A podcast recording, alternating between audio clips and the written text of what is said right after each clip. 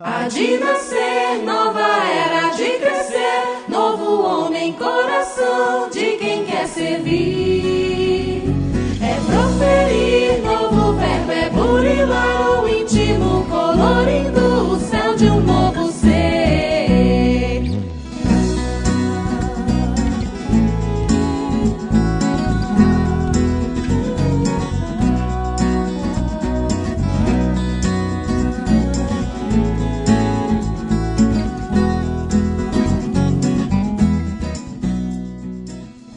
Olá pessoal, estamos iniciando mais um episódio do Pode Ser. Aqui é Thiago Franklin e fazer filmes sempre gira em torno de contar uma história.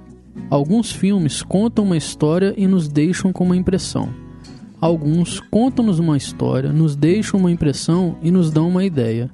Outros contam uma história, nos deixam com uma impressão, nos dão uma ideia e revelam alguma coisa sobre nós mesmos e sobre os outros. Lumet. Olá pessoal, aqui é Fred Cornélio e a minha frase está na, na Epístola aos Hebreus, capítulo 12, versículo 12.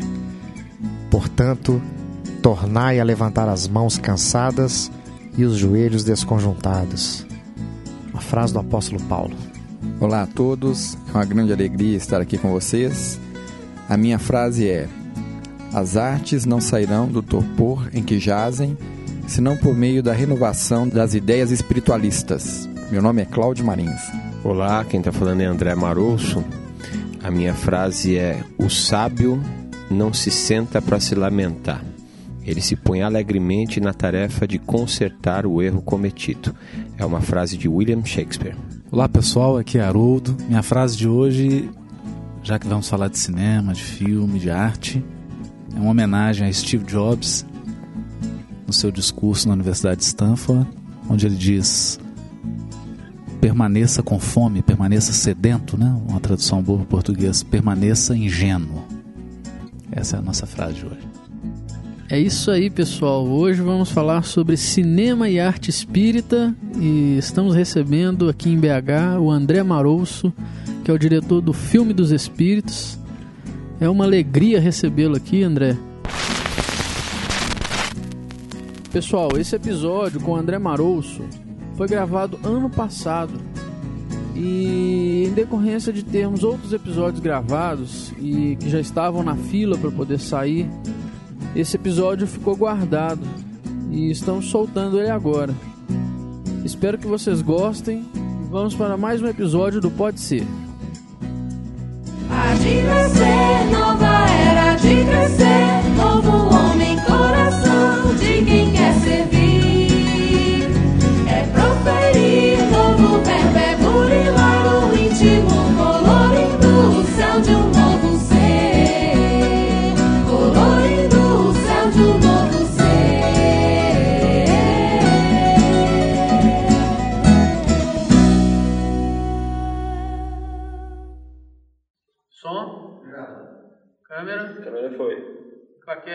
Cena 13, plano 1B, tomada 7.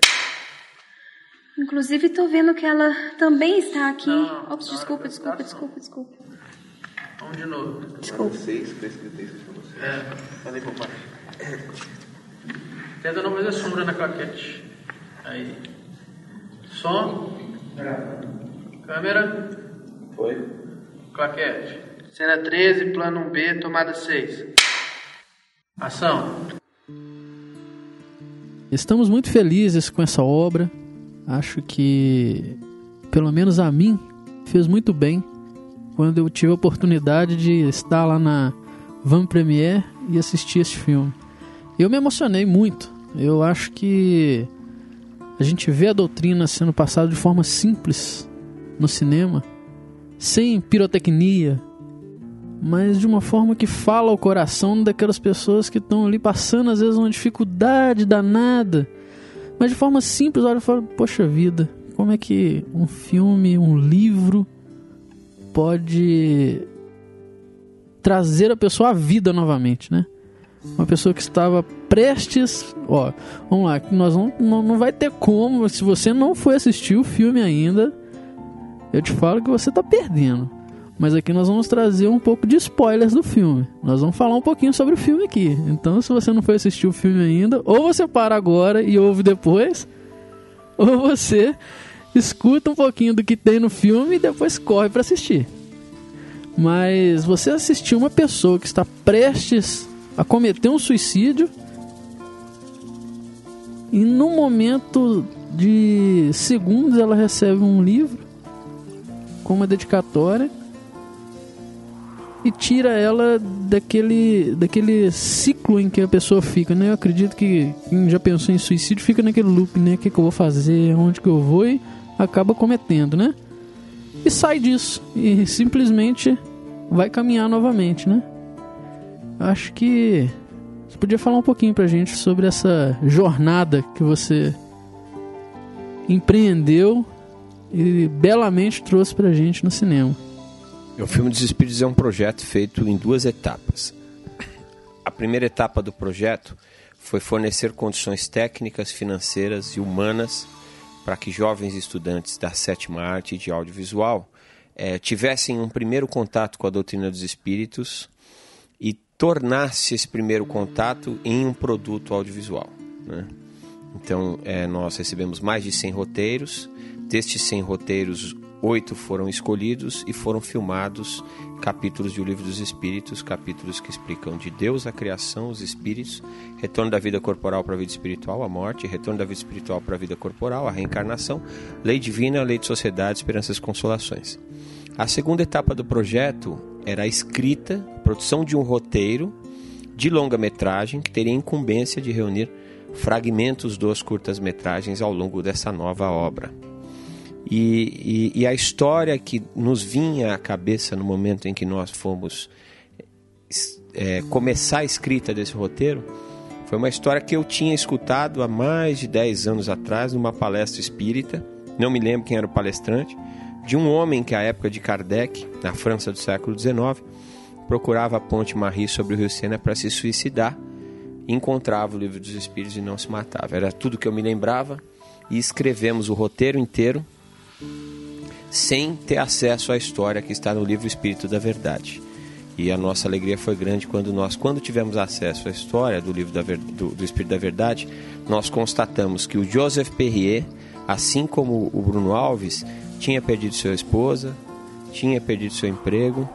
E o que mais nos alegrou foi que o Joseph Perrier, esse personagem que está no livro Espírito da Verdade, quando achava o livro dos Espíritos, na contracapa havia uma dedicatória que era assinada por A. Lohan. No nosso filme também existe uma dedicatória que é assinada por André Luiz. A ele nos dois casos, o que nos mostrava que o plano espiritual era o grande comandante, era o grande diretor do filme. Né? Agora, André, tem uma coisa, se eu, se eu tiver entendido bem, a, a primeira fase então do projeto é uma produção de curtas metragens. Depois, na segunda fase, é que vocês chegaram ao, ao longa-metragem. Sim, é, por uma série de, de, de, de, necessidades, né? Primeira que eu sempre quis fazer, os, os, diretores da fundação que, que não ouçam esse programa, né? Mas eu sempre quis fazer cinema é, e cinema espírita e sabia que eles não deixariam é, pelo custo do projeto. Então, malandramente, a gente falou assim: vamos fazer a La Casas Bahia, as prestações, né? então, então, nós fizemos o projeto de curtas que nos possibilitasse, no primeiro momento que eles vissem os curtas-metragens, eles se encantariam de tal forma que não diriam não para nós no longa-metragem. Longa. então, é, esse foi, foi é, por isso que começou no projeto de curtas e também que nós tínhamos uma necessidade muito grande de provar para os jovens que não conhecem a doutrina dos espíritos que eles podem fazer cinema, que eles podem fazer audiovisual do bem e não necessariamente fazer, infelizmente, aquilo que a gente sabe que os cursos de audiovisual de cinema fazem. Quase sempre os jovens fazem peças que é o sexo pelo sexo, é a droga, é, é, é o vício, é o álcool, é o suicídio de uma forma poética. Então, então é, lamentavelmente é assim que é assim que está sendo, nós precisamos mudar esse cenário, né? Por isso que a gente fez o projeto de curtas espíritas. Eu acho que, se, que vocês acabaram dando exemplo em duas frentes. Nessa turma que faz audiovisual, que trabalha com cinema e que às vezes falta um pouquinho de espiritualidade, até de maturidade para enxergar a realidade, porque eles eles vão numa perspectiva de retratar a realidade, mas acreditam que a realidade tem apenas um lado sombrio. Esquecem que a realidade também é composta de um lado luminoso, que há muita gente boa nesse mundo, muita coisa bonita acontecendo. Mas acho também que vocês prestaram um, um gigante serviço para o movimento espírita, que foi mostrar a importância do curta-metragem. Que o curta-metragem é uma escola, é ele que vai formar profissionais dessa arte, dessa sétima arte. É ele que vai criar uma cultura no meio espírita, de cinema. Não, é, André, você pensa assim? Sim, sem dúvida alguma. Nós é, estamos trabalhando, nós estamos trabalhando na divulgação de norte a sul, de leste a oeste do Brasil, na divulgação da doutrina espírita. A gente ocupa a rádio, a gente ocupa a televisão. Só que a gente às vezes ocupa a televisão da mesma forma que a gente ocupa a rádio, ou seja, fazendo rádio na TV. É, então é muito comum nós produzirmos muito conteúdo audiovisual, mas que o visual é dispensável. Talvez se nós fizéssemos menos, menor duração, mais, mais bem feito, né, como um curta-metragem, por exemplo. Um curta-metragem, se você fizer bem um curta-metragem, você vai gastar pouco e você pode colocar no YouTube e pode chegar a milhões de pessoas. É, tem, existe um exemplo, nós vamos colocar aí no post para vocês darem uma, uma, uma olhadinha, que é um curta-metragem que chama Laços, que é fantástico. Se eu não me engano, a última vez que eu vi, ele estava com mais de um milhão e meio de, vis de visitantes. É um curta, eu não sei se a diretora é espírita, é, eu sei que ela é uma atriz da Globo. É aquele do Rio Grande do Sul, E- Thiago? É isso, É. eu sei que a menina, acho que ela é atriz da Globo. Isso, exatamente. É, eu não sei se ela é espírita ou se quem fez tinha o ideal espírita. Isso não interessa, mas tem um conteúdo fantástico. Ela passa a mensagem que precisa ser passada, sensibiliza, né? Exatamente. É isso aí. Eu tô cheio de perguntas aqui pro André e pro Cláudio também, né? Mas eu quero começar organizando a coisa aqui, porque te ouvindo aqui agora, André, a gente percebe que você tem realmente um conhecimento técnico, você sabe o que você está fazendo. Então eu queria que você falasse um pouquinho da sua história, quem é você, qual é a sua formação. Queria que você se apresentasse nesse sentido, que nós vamos te explorar muito hoje. Eu sou eu sou eu sou nascido num lar num lar radialista, né? Meu pai era era cameraman da TV Tupi, ele começou trabalhando na TV Tupi em 1967. Quando eu tinha 8 anos, 6, 7, 8 anos de idade, meu pai me levou nos estúdios da TV Tupi. Foi a primeira vez que eu vi que a TV tinha cor, né? Porque a gente assistia TV preto e branco, né? Quando eu cheguei lá dentro, falei, nossa, as coisas são coloridas aqui, né? É. E foi um encantamento, né? Me maravilhei por aquele mundo e falei, um dia eu vou fazer esse trem aí, né? Já que eu, já que eu tô entre mineiro, eu vou falar trem aqui. um dia eu vou fa- fazer esse trem aqui, só. um pão de queijo, tem um pão de queijo na frente dele aqui. ó. É. E, e com 20 anos de idade eu entrei pra TV, né, comecei no SBT, depois fui pra TV Cultura, que foi minha grande escola, lá eu fiquei 15 anos. Tive uma passagem de alguns meses na Rede Globo Televisão. Fiz muito documentário institucional, publicidade, musical, infantil, dramatúrgico, né? Desde o ano de 2002 eu me debrucei no audiovisual espírita pelo projeto da Fundação Espírita André Luiz, primeiro como voluntário, fiquei três anos, depois eu fui contratado, hoje eu sou profissional da Rede Mundo Maior e da Mundo Maior Filmes, né? Nós implantamos um canal de televisão por parabólica e agora a produtora de, de cinema. Muito bom. André, eu achei interessante uma coisa que você falou, eh, aí aprofundando um pouquinho mais, que toda vez que no movimento espírita se propõe a fazer algo com filmagem, com, com, com visual, né, acaba ficando só o áudio, né? É, Falta, talvez por essa falta de formação de uma cultura, de, de visual, de cinema, de curta. É, fica também um, uma assim muito muito discurso né É, não, não, não se sabe usar a imagem a cena para dizer sem fala né você percebe assim também Cê- Deixa eu só complementar o que o Haroldo tá falando, porque muita gente pergunta, pô, por que, que não tem o vídeo do podcast? Aí é uma das coisas que a gente, é, percebendo isso, o que que acontece? Se eu ligar uma câmera aqui agora, muita gente que tá aqui vai mudar o seu discurso. Muita gente não vai falar o que falaria pra câmera com a câmera ligada aqui. porque muda o discurso da pessoa. Ela não fala a mesma coisa. Aqui é uma coisa mais íntima, nós somos entre amigos, estamos conversando, vocês não estão vendo, mas a gente tá comendo pão de queijo, tá tomando suco, tem um salgadinho aqui muito gostoso. Vocês não estão vendo, mas tá muito gostoso. Não, e eu acho que a imagem também, né, Tiago? Ela poderia satisfazer uma curiosidade, mas ela não ia acrescentar a conversa que não, nós de estamos jeito tendo. nenhum. Eu acho que, não sei se, eu acho que é isso que o André está dizendo, né? Você passa a filmar algo e vê que aquela imagem, o expositor parado ali ou sentado numa cadeira, aquilo não está contribuindo para o que ele está falando, né, André? Eu, eu acho até que o problema é anterior a, a este. É, nós temos como nosso segundo livro dos Espíritos, né, nosso, modelo e guia é Jesus, né, quando Kardec pergunta aos Espíritos. Jesus não teve a ideia do planeta Terra e fez assim, o planeta Terra nasceu e já começou a colocar espíritos lá, né? É um planejamento estratégico de milênios, milhões de anos, né? As próprias revelações vieram chegando aos poucos. A gente tem, o, o- eu acho que a gente precisa aprender a planejar um pouco mais. Então vamos fazer, vamos fazer um, um canal de televisão? Vamos. Um programa de televisão? Vamos. Então chama fulano, beltrano, ciclano, liga a câmera, vamos gravar. Não é assim. né? Se a gente for estudar o negócio, a gente vai ver o que é mais eficiente. Naturalmente, no projeto, no plano de negócios, de um programa de televisão, de um curta-metragem que seja, um longa-metragem, as respostas nos dirão os caminhos que nós precisamos tomar. né? E aí, naturalmente, a gente vai perceber que o visual é muito importante, que o silêncio é muito importante, que a música tem uma importância muito grande. E aí nós vamos fazer certamente mais menores e melhores conteúdos audiovisuais. Eu acho que nós ainda é, enfrentamos um outro agravante, que é a, a falta de preparo, muitas vezes, né, de, de pessoas com o ideal. Então, às vezes, nós temos muitos idealistas, mas pouquíssimos têm a sua formação, André. Né?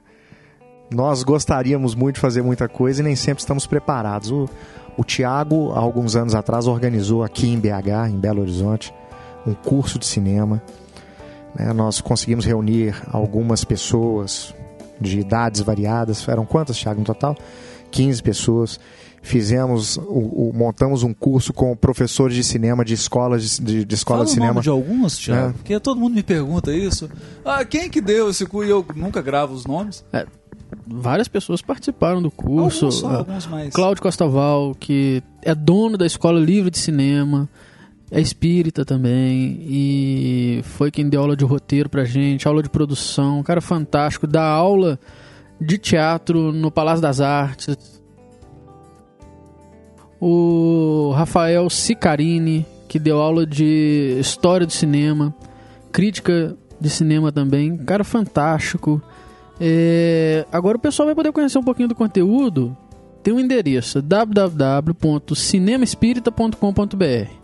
Acesse aí porque a cada aula a gente fazia um blog falando um pouquinho sobre a aula que teve, aí tem lá um pouquinho do passo a passo do que, que teve da aula. Tem algumas palestras, tem alguns vídeos, tem umas, por exemplo, a gente teve uma aula que foi no estúdio.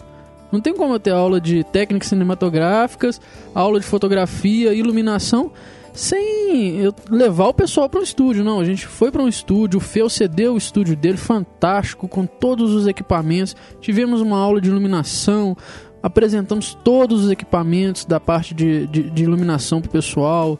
O Serginho que deu aula de, de deu aula pra gente e foi maravilhoso, né? Foi um ano de curso. É, um detalhe, Thiago, assim, completando isso, né? Porque eu comecei a fazer uma pergunta para o André aqui, que entrou na questão dos talentos. Então nós Isso. falamos aqui um pouquinho do nosso desejo de formar talentos, de formar competências, né? Para a realização de, de audiovisual, de projetos nesse sentido. Agora, falta também o recurso, né? Falta é, aquele que nos ajude a viabilizar do ponto de vista econômico um projeto como esse também. Então, a sua experiência nesse sentido, eu gostaria que você também falasse pra gente, André. Aí eu vou discordar de você. Ah, é? Então ótimo. Eu vou ficar feliz se você discordar. Melhor ainda se você tiver toda a razão. Que aqui não pode, não pode ser no episódio, a melhor coisa que a gente gosta é discordar. Oh, é, essa Porque é a melhor quando parte. concorda tudo, pode- É. o, o episódio não tem graça. Não fica bom, não. Quando nós tivemos a ideia do projeto de curtas-metragens, a primeira coisa que me ocorreu foi custo. Eu pensei comigo, gente, a fundação já bota um dinheiro grande em rádio, em TV e em editora. Se eu disser para eles que eu quero fazer cinema também, eles vão mandar para desobsessão. Né? Que não, não tem dinheiro nem para o que faz, ainda vai inventar mais um negócio. Aí eu me lembrei de um amigo que disse que tinha, que ele pessoalmente conhecia um banqueiro, que é um banqueiro que assina cheques para projetos do bem. Só que é um banqueiro extremamente exigente quanto à aplicação dos recursos que ele, que ele, que ele, que ele financia. Eu perguntei, mas deve ser difícil chegar nesse banqueiro, né, Silvio? Esse é, no, esse é, um, é um advogado, amigo, doutor Silvio. Ele disse, não, é tranquilo, não tem secretária, não tem agenciador, o nome desse banqueiro é Jesus Cristo. e nós desenhamos o projeto, nós fizemos um plano de negócios que demorou, foi um documento corporativo que as empresas fazem, né? O que é o projeto, para quem, quanto tempo, quanto custa, qual o retorno do investimento. E acreditem, depois, quando nós colocamos o ponto final no plano de negócios, um outro amigo entrou na nossa sala e nos disse que ele, esse outro amigo, é, é advogado e psicanalista. Ele falou assim para mim: Olha, André, eu tenho uma cliente que é uma senhora que acabou de ganhar uma herança e ela não precisa do dinheiro, quer dar o dinheiro para mim. Eu não posso receber o dinheiro porque eu não sou é, centro espírita e não sou instituição beneficente. Vocês têm algum projeto aí para isso? E eu entreguei Nossa. o plano de negócios para ele e Jesus assinou o primeiro o cheque. O banqueiro entrou na jogada. O banqueiro. E não faltou em nenhum momento. Todos os momentos que nós precisávamos do investimento, o investimento chegava. Então, eu, o que, o que Mas eu acho. tinha o projeto escrito, desenhado, calculado, planejado como um empreendimento empresarial responsável. Exatamente, foi por isso que os cheques foram assinados durante todo o, o, o período. Eu me arrependi de não ter pedido um pouco mais, né? não ter aumentado o projeto, né? Porque Jesus foi muito obediente, assinou o valor certinho que eu pedi. André, eu achei interessante algo você ter dito assim sobre o planejamento de Jesus na condição do orbe, e me ocorreu aqui o livro Brasil, Coração do Mundo, Pátria do Evangelho, em que ele chama o sociólogo dele, que cuida de todas as questões sociológicas do planeta Terra, e Léo, e fala para ele assim: Nós precisamos iniciar um novo projeto na América. que seria a América? Precisamos sair da Europa. A Europa está problemática, não entendeu a mensagem cristã. E o Léo deve ter ficado assim, meio com a cara de espanto, né? Falou, me leva lá no lugar, levou, trouxe ele aqui na América. Ele falou, olha, dá para ver o Cruzeiro, né? Vamos num empreendimento, né? E Jesus vira para ele e falou, agora você vai renascer em Portugal, vai fundar uma escola de navegação, porque as pessoas precisam aprender a navegar depois que elas aprenderem a navegar, vocês vão trazer um navio e descobrir essa terra. Oi, amigo Jesus, né? Não é? Já pensou trabalhar para ele? Deve dar um desespero, né? Porque você está achando que vai só mandar e de repente ele te coloca na execução. Então ele vem, reencarna como filho do rei português, funda a escola Dom Henrique de Sagres e aí o resto é história.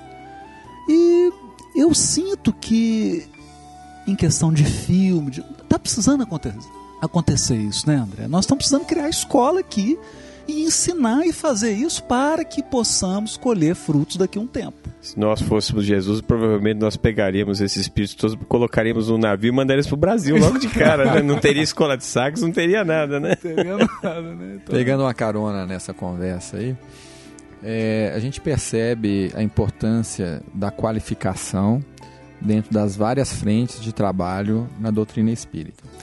É, nessa parte no tocante às artes, nós estamos falando especificamente de cinema, mas nós também percebemos a necessidade disso é, frente às diversas outras artes em geral.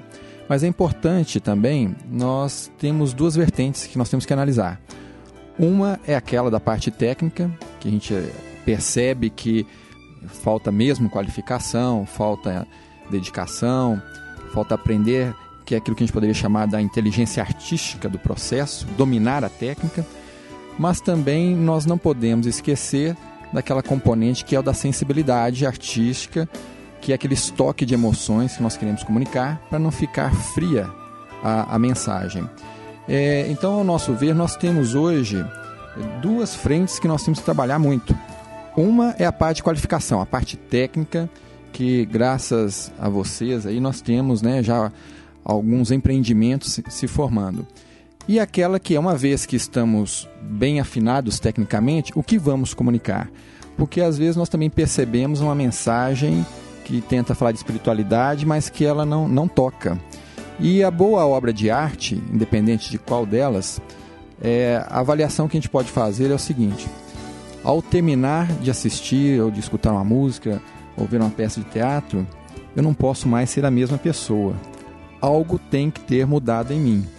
E nós temos percebido que o, o, a arte espírita, ou essa arte que com a temática que fala de espiritualidade, é, algumas têm conseguido fazer isso conosco, mas outras não.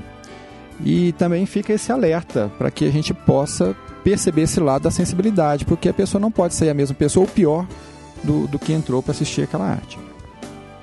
É, sem dúvida alguma, mas é, mais uma vez eu acho que é, é a questão da profissionalização, é a questão do, do negócio mesmo, né? Do, do, plano de negócios, esse documento corporativo, que ele vai trazer todas essas respostas. E também tem uma coisa, né?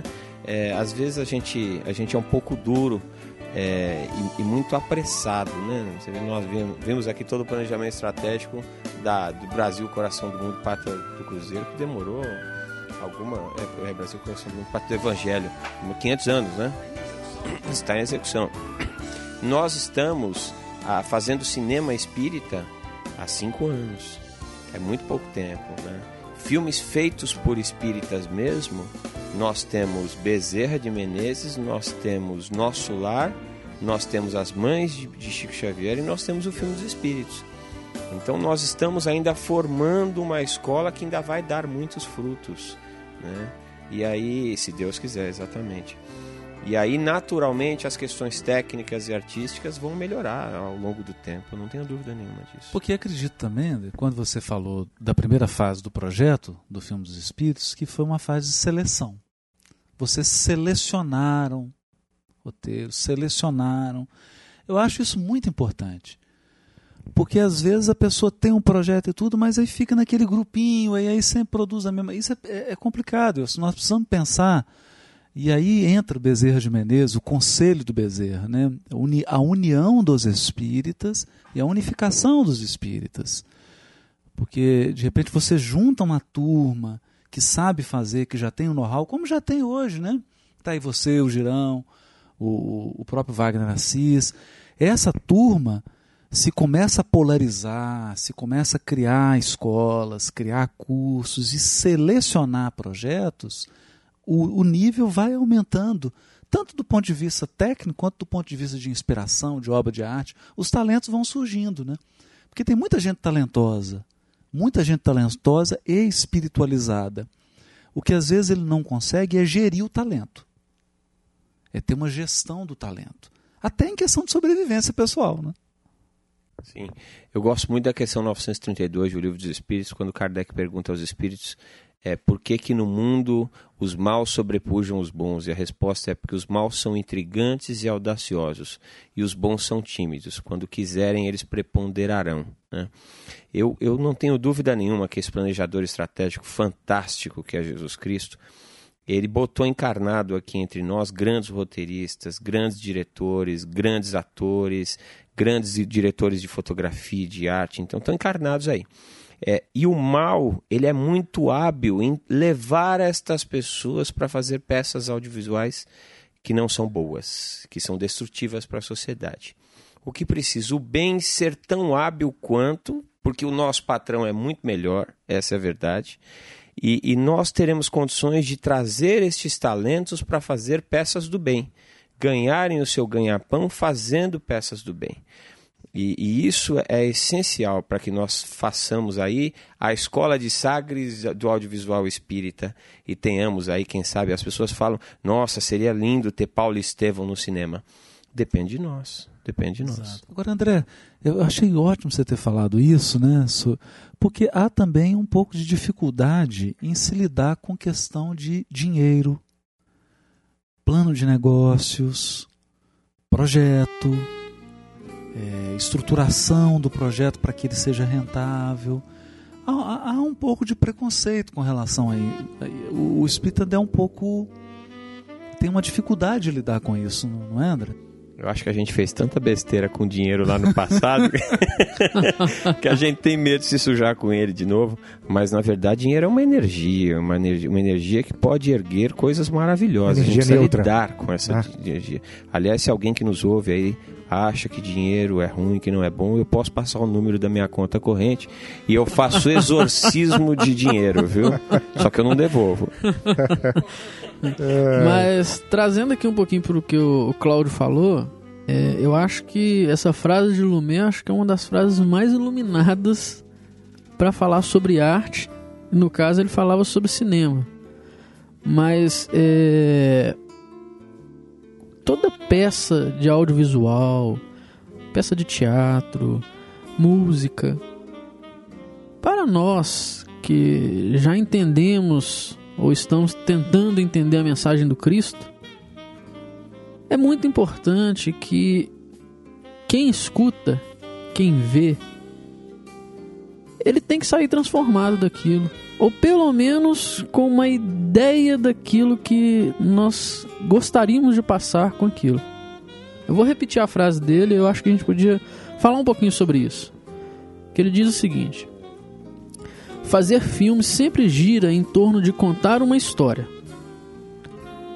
Alguns filmes contam uma história e nos deixam com uma impressão. Alguns contam uma história, nos deixam com uma impressão e nos dão uma ideia.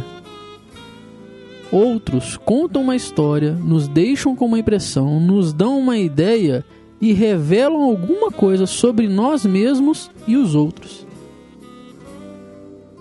Eu acho que essa é uma frase que qualquer um, eu acho que independente do que eu vou fazer, se é música, se é teatro, se é cinema, se é um texto que eu vou escrever, se é uma palestra que eu vou dar, eu acho que isso é muito importante.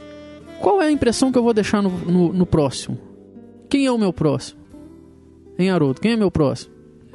Jesus é até melhor, né? Ele fala pro doutor da lei assim: quem foi o próximo do que estava caído? Porque essa postura de quem é meu próximo, eu me coloco numa posição passiva, né? Quando Je- Jesus convida para o ativo, né? Quem se tornou o próximo do que caiu? Mas eu acho interessante isso, Tiago, porque nessa frase a gente, é, ele coloca o seguinte: é preciso saber, é preciso contar uma história.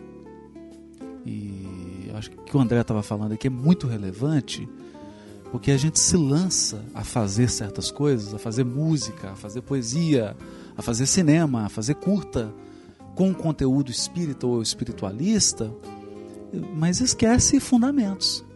Esquece fundamentos. E o primeiro dele é o seguinte: quem senta numa cadeira para assistir algo, ele quer uma história. Né? Ele quer uma história. E se você conseguiu sintonizar com a arte, você vai comover. Porque a arte verdadeira, ela comove. Ela é capaz de, mo- é, de mover, de mobilizar. De mobilizar. É por isso que Emmanuel trata sobre arte no livro O Consolador dentro do campo do sentimento. Porque ele vai diretamente, ele fura o bloqueio do racional e vai direto ao coração. Exatamente. né? E, e- e isso é importante, quer dizer, a, a obra de arte. Eu me recordo, o André, muito melhor do que eu, eu sou apenas um, um apreciador, né? Mas quando os americanos começaram a fazer filme, foram lá e buscaram os músicos em Viena. A turma que fazia música pra valer, era os que faziam o que há de melhor em música, né? E, e é engraçado quando você vê um americano fazendo algo, né, André? Seja um programa aí, American Idol, é, Fator X, né? É, Qualquer coisa, é, tem muita arte, tem muita beleza. é, eles sabem, sabem mexer com a qualidade, com, a- com, a- com o sentimento. no- no- Nesse processo de divulgação de O Filme dos Espíritos, eu tenho me deparado com uma questão curiosa. Muitas pessoas me perguntam assim: como é que você fez? Você se preocupou em escolher os técnicos e os atores entre espíritas? Eu acho muito curioso isso, porque a última coisa que eu sei é se eles são espíritas ou não. O que me interessava realmente para a obra é que eles soubessem dominar as técnicas sejam as técnicas dos equipamentos, sejam as técnicas artísticas, né? É, porque se não for assim, a gente não consegue, né?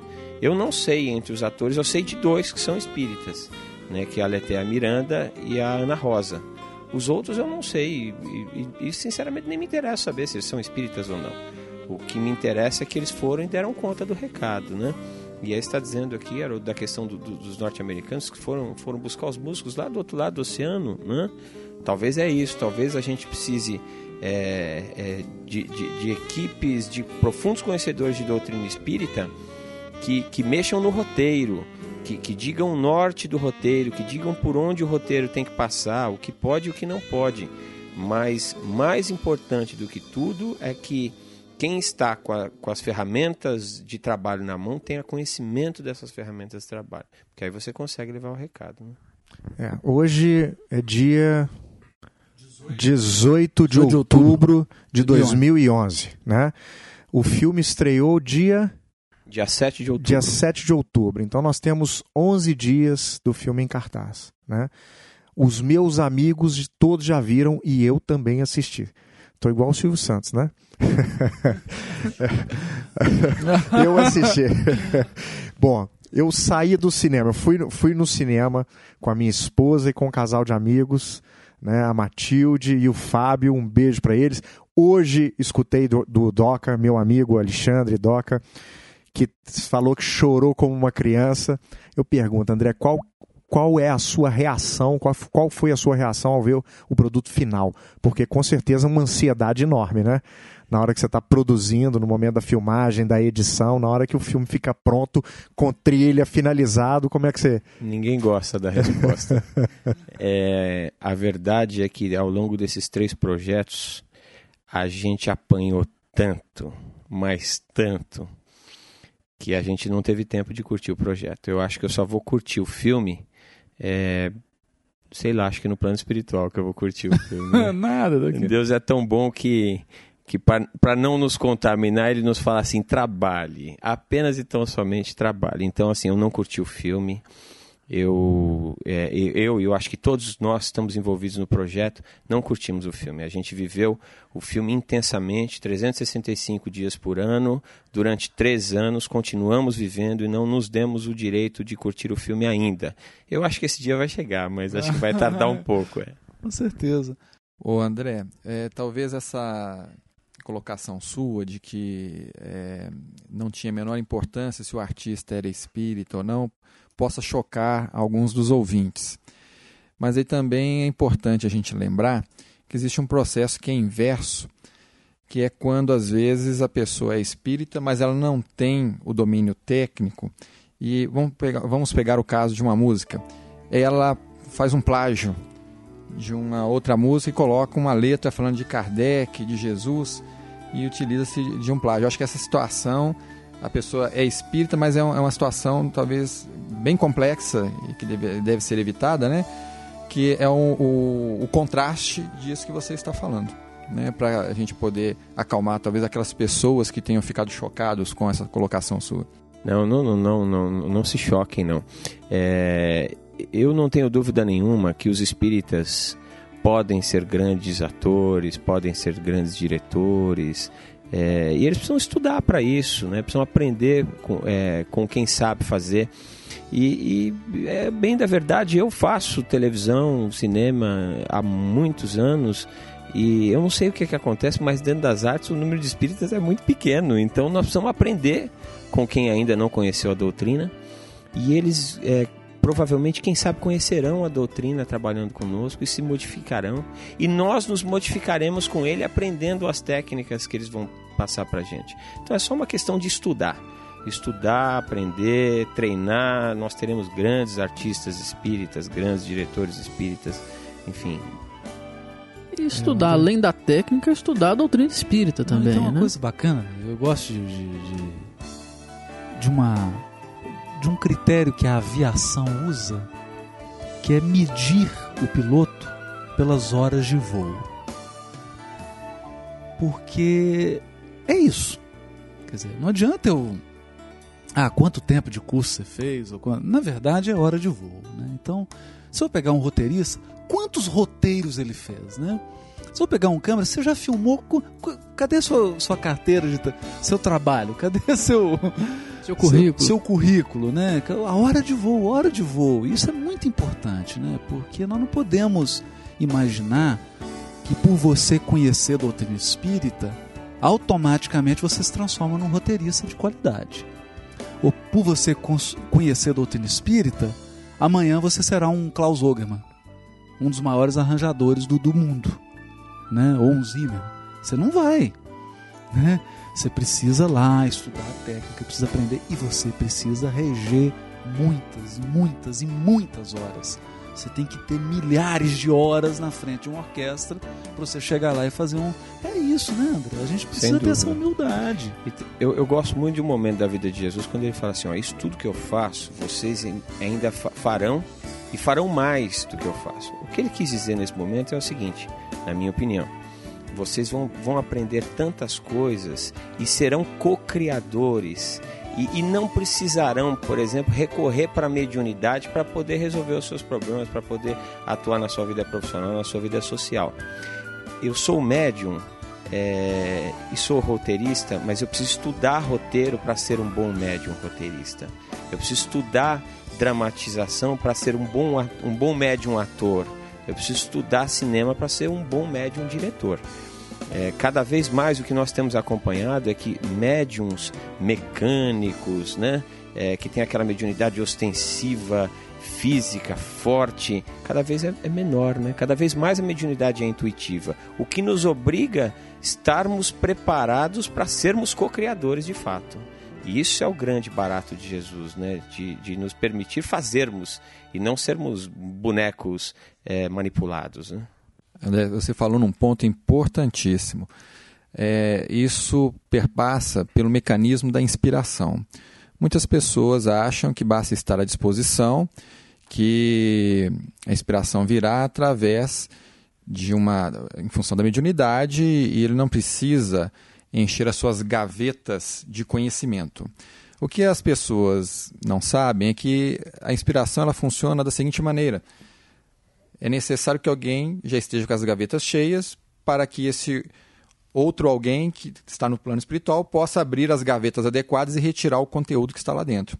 Daí a necessidade de enchermos as gavetas com conteúdo. Senão, nós vamos ser apenas médiums mecânicos e não vamos é, a, aí talvez nem ter critérios, porque quem vai executar a, a, atuação vai ser o próprio espírito, né? O nosso mérito vai ficar meio que de lado, não é, é isso? Eu, eu, costumo dizer que a gente, a gente precisa ser um conhecedor de celular, né? Eu estou aqui com um celular que eu comprei esses dias, é o sistema Android. E ele tem aí, sei lá, uns 40 aplicativos dentro dele. Eu aprendi nos últimos dias a mexer com uns 10 ou 15. Os outros 25 são absolutamente desconhecidos para mim. Eu vou precisar aprender a mexer com eles. A mediunidade é a mesma coisa. Nós somos um sistema, um, um software, é, com uma série de aplicativos dentro desse software. A gente precisa saber fazer esse software ser acessado e funcionar. O espírito não vai acessar o software e botar ele em funcionamento para a gente. A gente precisa saber fazer esse, esse software funcionar, aí o espírito nos ajuda, a, o plano espiritual nos ajuda a dar bom funcionamento para esse software. Né?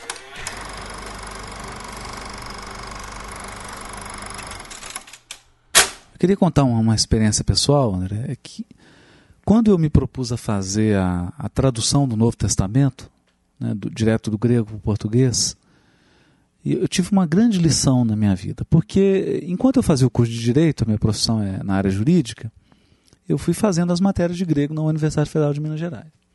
Então aprendi, fiz os cinco semestres, literatura, lá teve o aprendizado. E, e nós não podemos dizer que enquanto você está estudando não tem inspiração. Porque quando você está estudando, a inspiração é enorme. Eu diria que todo aprendizado no universo é teleguiado teleguiado por Deus. Ele vai disponibilizando o conteúdo e você vai se integrando. Mas eu me recordo que tinha um grande espírita aqui em Belo Horizonte, Honório Abreu, foi presidente da, União Espírita Mineira, e ele que pediu para fazer a tradução, falou com o Nestor Mazotti, presidente da FEB, e quando ele. Ele falou, então tá bom, senhor, vou fazer a tradução. Ele falou assim: agora você vai realmente aprender grego. E eu, eu fiquei assim, meio sem entender, né? Falei, mas, mas por que, senhor, o senhor está assim inseguro? Né? De, de, que eu não saiba, que não, não, não Não, não, não é isso. Não é isso. Fazendo, você vai descobrir coisas que você nunca descobriria apenas estudando. Então, o processo, porque às vezes a pessoa imagina um processo de inspiração como um almoço grátis. Eu me coloco aqui numa posição passiva, receptiva, meditativa, e o conhecimento virá zipado. E não é assim. Há um, há um processo de interação de mentes, porque se o pensamento é energia, é onda, ele se entrecusa, funde, recebe inspiração. Mesmo no momento que você está estudando, você está aprendendo algo, você está emitindo pensamento e esse pensamento volta carregado de sugestões, de caminhos, e ali você vai traçando o seu aprendizado único. Isso é importante a gente entender isso. Né? É, é, vem depois de um esforço, vem depois de. Então a gente sente muito isso que o Cláudio falou no movimento espírita. Pessoal, eu quero fazer música. Bom, isso é legal, né? Aí, mas não sabe nada, não sabe nenhuma nota, não, um instrumento, nada, e, e quer chegar ali e fazer com uma habilidade, com uma qualidade de alguém que respira oito horas por dia música. Não vai fazer. Não vai fazer. E isso que você falou, Claudio, de chocar, eu usaria apenas uma comparação.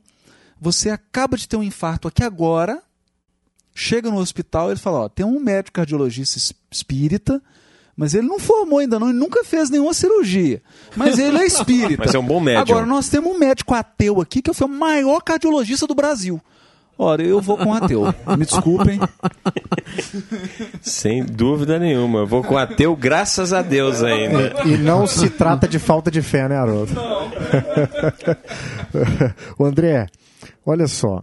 É, o, o pessoal caminhou aqui agora, né? Essa, essa última conversa, a última fala do Haroldo, do Cláudio, para a questão da inspiração. Tem alguma história bonita? Você já contou uma do grande banqueiro, né? Do, do, do patrocinador. Tem uma história assim bonita do set de filmagem, das pessoas, de emoções. Tem, tem Você uma, possa contar pra gente? Tem uma que foi muito especial para mim, né? Porque eu sou. As pessoas costumam dizer assim que o filme é da Fundação Espírita André Luiz, que é uma fundação que divulga a doutrina espírita, é uma fundação saída do Centro Espírita Nosso Lar Casas André Luiz. E o Centro Espírita Nosso Lar Casas André Luiz é uma entidade de 62 anos que atende pessoas com deficiência intelectual e física, né? Nós costumamos chamar os assistidos e damos número para eles. 1.400. Hoje são 1.400 assistidos. Eu discordo desse número porque eu me considero um assistido das casas André Luiz também. Né? Então acho que o número é muito maior que esse. E, e, e por ser um assistido das casas André Luiz, eh, nós fizemos questão de colocar no roteiro um momento do filme que é dentro da, das casas André Luiz. Né? E nós estávamos filmando esse momento do filme. Tem dois ou três momentos do filme que se passam dentro das casas André Luiz e estávamos lá pelo 15º dia de filmagem, mais ou menos, e estava sendo um dia muito difícil para mim, pessoalmente. É, estava muito nervoso, achava que não ia conseguir fazer as coisas que precisavam ser feitas, o processo estava muito estressante. Eu confesso até que naquele dia eu estava com bastante falta de fé, né? Cabeça pesada, ombros pesados, né? me perguntando o que, que eu estava fazendo ali, por que, que eu tinha me metido a fazer aquele trabalho, né? mais ou menos daquele jeito ali da mensagem, né? Joelhos desconjuntados. Exatamente. Fonte Viva 99 persiste e segue. Portanto, tornai a levantar as mãos cansadas e os joelhos desconjuntados. Paulo Hebreus 12, 12. O lavrador desatento quase sempre escuta as sugestões do cansaço. Interrompe o serviço em razão da tempestade, e a inundação lhe rouba a obra começada e lhe aniquila a coragem incipiente. Descansa em virtude dos calos que a enxada lhe ofereceu, e os vermes se incumbem de anular-lhe o serviço. Levanta as mãos no princípio, mas não sabe tornar a levantá-las na continuidade da tarefa e perde a colheita. O viajor, por sua vez, quando invigilante, não sabe chegar convenientemente ao termo da jornada. Queixa-se da canícula e adormece na penumbra de ilusórios abrigos, onde inesperados perigos o surpreendem. De outras vezes, salienta a importância dos pés ensanguentados e deita-se às margens da senda, transformando-se em mendigo comum. Usa os joelhos sadios, não se dispondo, todavia, a mobilizá-los quando desconjuntados e feridos, e perde a alegria de alcançar a meta na ocasião prevista. Assim como acontece conosco na jornada espiritual. A luta é o meio, o aprimoramento é o fim, a desilusão amarga, a dificuldade complica, a ingratidão dói, a maldade fere. Todavia, se abandonarmos o campo do coração, por não sabermos levantar as mãos de novo, no esforço persistente, os vermes do desânimo proliferarão, precípites no centro de nossas mais caras esperanças. E se não quisermos marchar, marchar de joelhos desconjuntados, é possível sejamos retidos pela sombra de falsos refúgios durante séculos consecutivos. E nesse momento de profunda falta de fé, eu estava dentro das casas André e eu senti um abraço. Alguém me abraçou, é, colocou sua cabeça no meu peito, começou a fazer carinho em mim. Era uma das crianças das casas André Luiz, né? E ela não disse nenhuma palavra, eu sequer vi o seu rosto. Ela ficou ali comigo algum tempo, alguns minutos, virou-se, foi embora, me harmonizou, me deu um passe. História né? linda. É. Então, para mim, foi um momento muito especial. Um momento que eu vou lembrar para as próximas trocentas encarnações. né? Só por essa história já vale a pena assistir o filme, viu, gente? Puxa vida. por- por aí, porque assim, toda obra ela carrega uma carga de energia que é durante o processo de produção, né? Então, isso passa no filme. O filme você sente que tem uma coisa diferente ali. Não é simplesmente algo impresso numa tela. Tem uma carga de sentimento que passa. Que são das pessoas que trabalharam, que são das pessoas que, nesse processo de três anos, se preocuparam com aquilo ali né? As pessoas que estavam envolvidas, seja a parte técnica, sejam os voluntários, que eu tenho certeza que deve ter muito voluntário que trabalhou no processo do filme, né? Sejam as pessoas que bancaram o filme. Eu acho que isso é muito importante. É, o processo. É o processo. Eu falo que qualquer coisa que a gente vai fazer é o processo. Nós precisamos amar o processo. Eu preciso é, construir um castelo mas eu tenho as pedras que eu tenho que carregar. Eu preciso amar esse processo de carregar pedras para que eu construa um belo castelo e para que as pessoas que venham ver o meu castelo, que venham para dentro do meu castelo, gostem e queiram estar dentro dele. Eu não estou simplesmente construindo um filme para qualquer pessoa. Não, eu quero construir um filme para que as pessoas gostem dele. Venham com amor e queiram sair de lá com uma outra energia uma energia de mudança, modificação. Né? Você contou a história de um e-mail que você, você recebeu. Acho que você podia contar ela pra gente também. O e-mail que eu recebi, me, É. me ajuda. Do rapaz que mandou o e-mail, Ah, da do- mãe. do- ah, sim. é, nós recebemos, graças a Deus, no Facebook do filme e no meu e-mail pessoal, as pessoas estão achando meu e-mail, o que é ótimo. Alguns para jogar um pouquinho de pedra, mas não tem problema nenhum, nós estamos aí para isso mesmo. E outros tantos, o número é muito maior, para jogar um pouquinho de flores, né? E, e uma das flores que, que jogaram na gente e que muito nos alegrou veio de uma pessoa que colocou no, no Facebook dizendo que é filho de, de pai e mãe espírita, né? E o pai e a mãe sempre pediu que ele, que ele entrasse na doutrina, que ele estudasse pelo menos as obras da doutrina. Deu a ele o livro dos Espíritos algumas vezes, né? E ele nunca se animou. E estava de férias, foi para Belém do Pará de férias com a família, foi ao cinema e foi assistir um outro filme. Chegou lá, chegou atrasado, perguntou qual que é o próximo filme que está passando. Aí o filme dos Espíritos, vai esse mesmo. Entrou com, com, a, com a esposa, com os filhos. Ele saiu do cinema, foi a uma livraria, comprou o livro dos Espíritos e ligou para sua mãe e falou: Mãe, é, a partir de hoje eu vou estudar o livro dos Espíritos. Então isso isso mexe Bacana, realmente hein? com a gente. São as flores que são Especial. jogadas e que são muito cheirosas. Né? O Tiago fez uma colocação, ele, ele lembrou aí, né? Falou sobre o trabalho voluntário.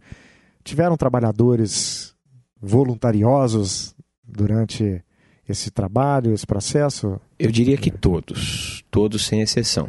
É, profissionais voluntários e voluntários apenas. Porque foi um filme que. é, foi um filme que teria custado três, quatro vezes o que ele custou se os profissionais não tivessem dado, ofer- ofertado cachês muito mais generosos, sendo que a maior parte desses profissionais não eram espíritas.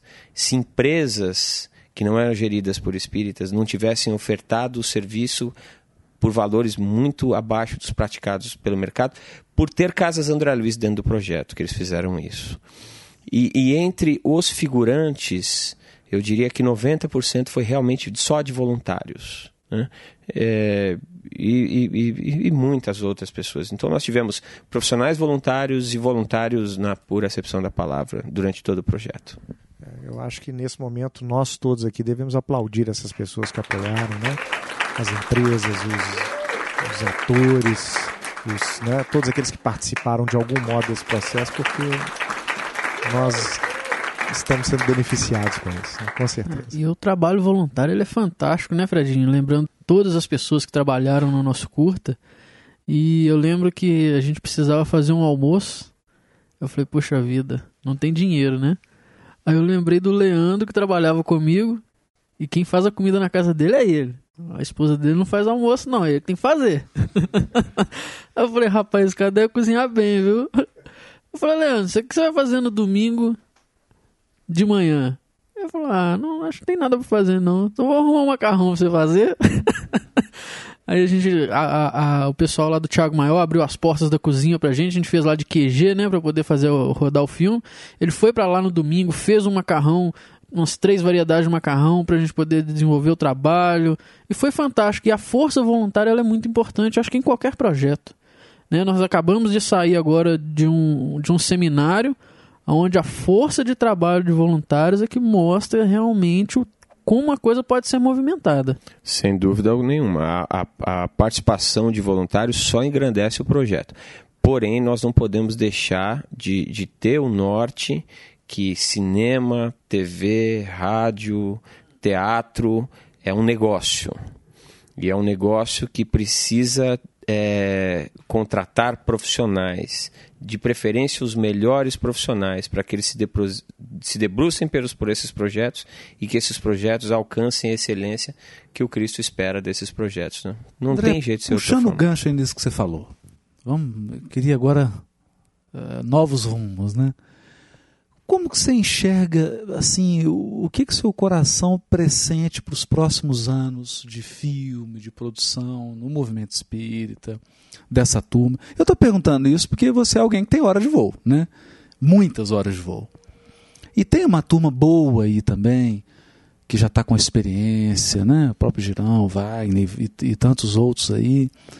Eu, o que, que você acha, na sua opinião, bem sincera mesmo, o que, que a gente não deve fazer de jeito nenhum e quais seriam os caminhos aí, os mais, talvez, fecundos?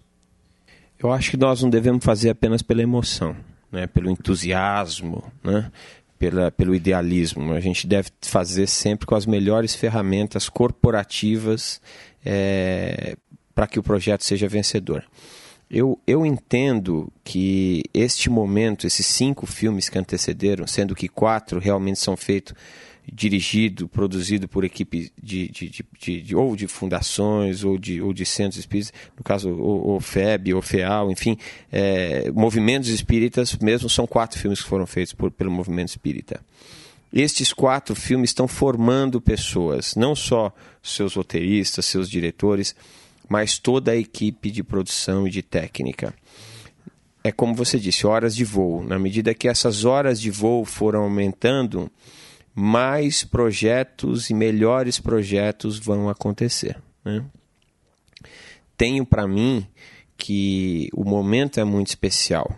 Por exemplo, a web. A web é, um, é, uma, é uma plataforma de distribuição de conteúdo fantástica, que só cresce. Né? Hoje, os monitores de, de televisão, os monitores, as telas de plasma, os LCDs, já, aliás, já estão falando até de outro tipo né, de, de tecnologia, já chegam com capacidade de acesso à internet né, no, seu, no seu menu lá.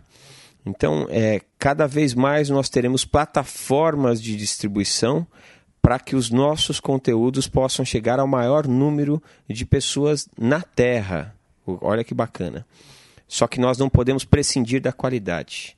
Nós devemos buscar a, qualidade, a excelência técnica e, e artística é, melhorada a cada projeto. Fazendo isso, eu não tenho dúvida nenhuma de que o bem vai ocupar o mal, porque está lá no livro dos Espíritos que o mal não existe, o mal é a ausência do bem, né?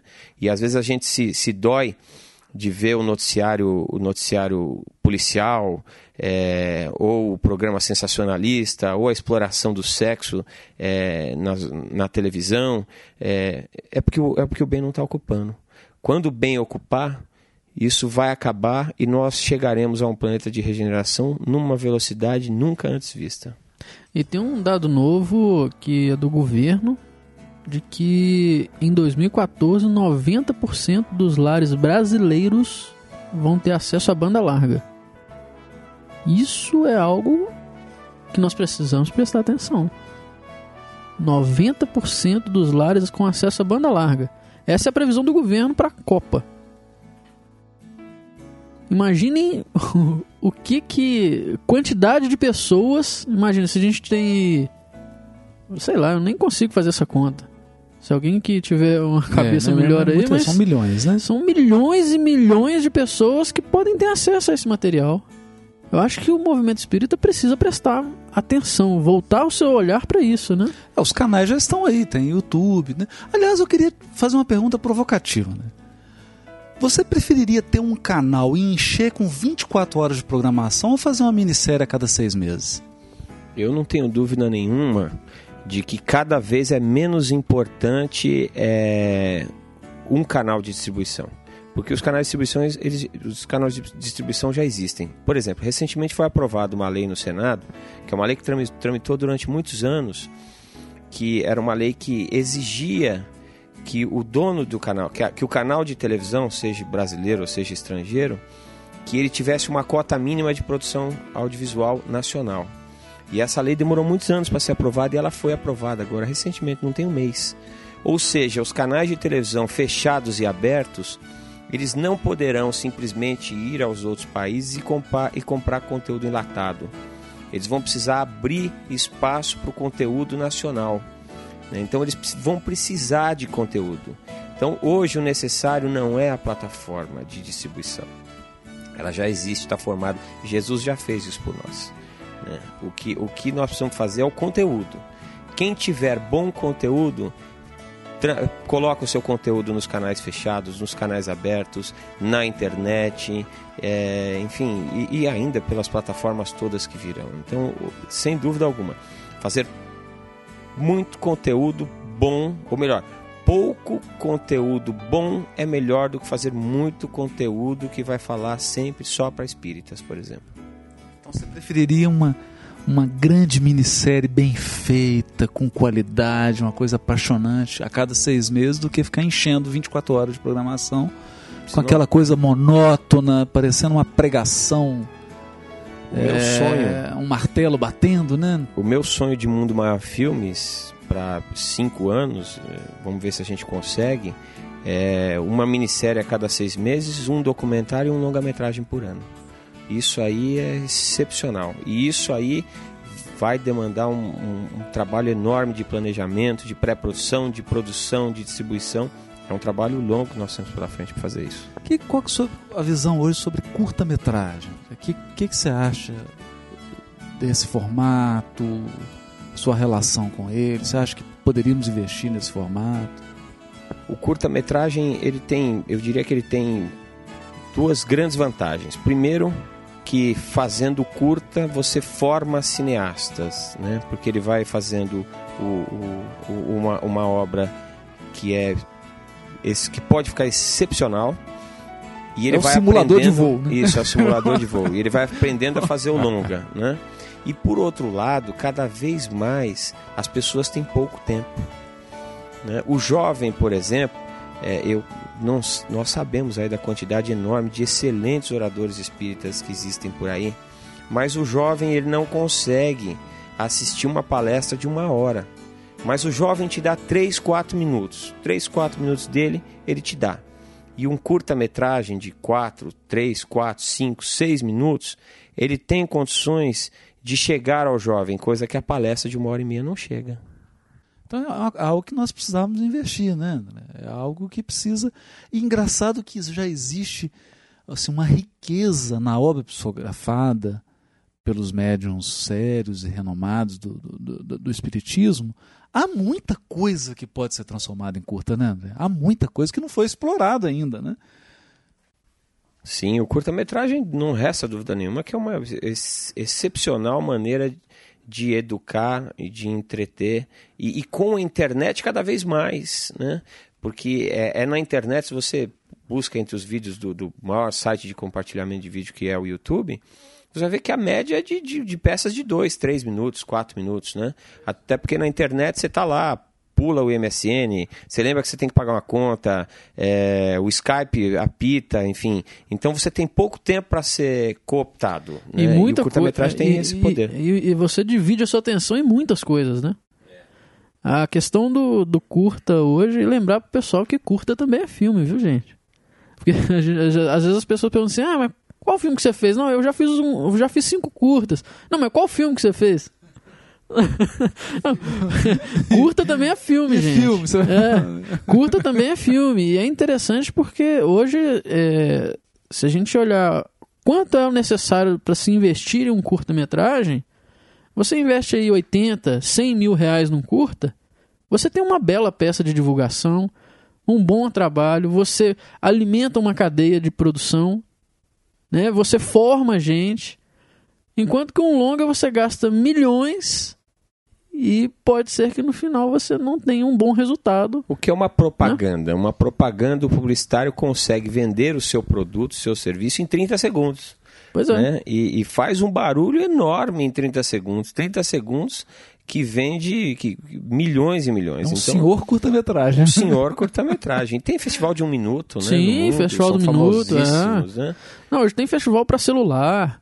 Eu, eu tava vendo, por exemplo, a, o pessoal fazendo a comparação hoje na internet desse iPhone novo 4S com uma câmera Mark V da, da, da Canon, que é fantástica a imagem. Hoje, é, os recursos para se desenvolver cinema, para se desenvolver filmes, hoje o recurso ele é disponível. Você aluga câmera para fazer um bom filme, não é tão caro assim, né?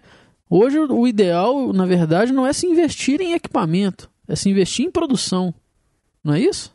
Sim, e, e, e cada vez esses equipamentos estão mais acessíveis, mas não há, não há como prescindir do conhecimento técnico não, e artístico a, te, a técnica né? nós já discutimos aqui. Já discutimos isso. nós já então, discutimos a técnica. É isso é, acho que quem está ouvindo já entendeu não isso. Não adianta você ter o carro de Fórmula 1 se você não souber pilotar. Isso aí é... Exatamente. É...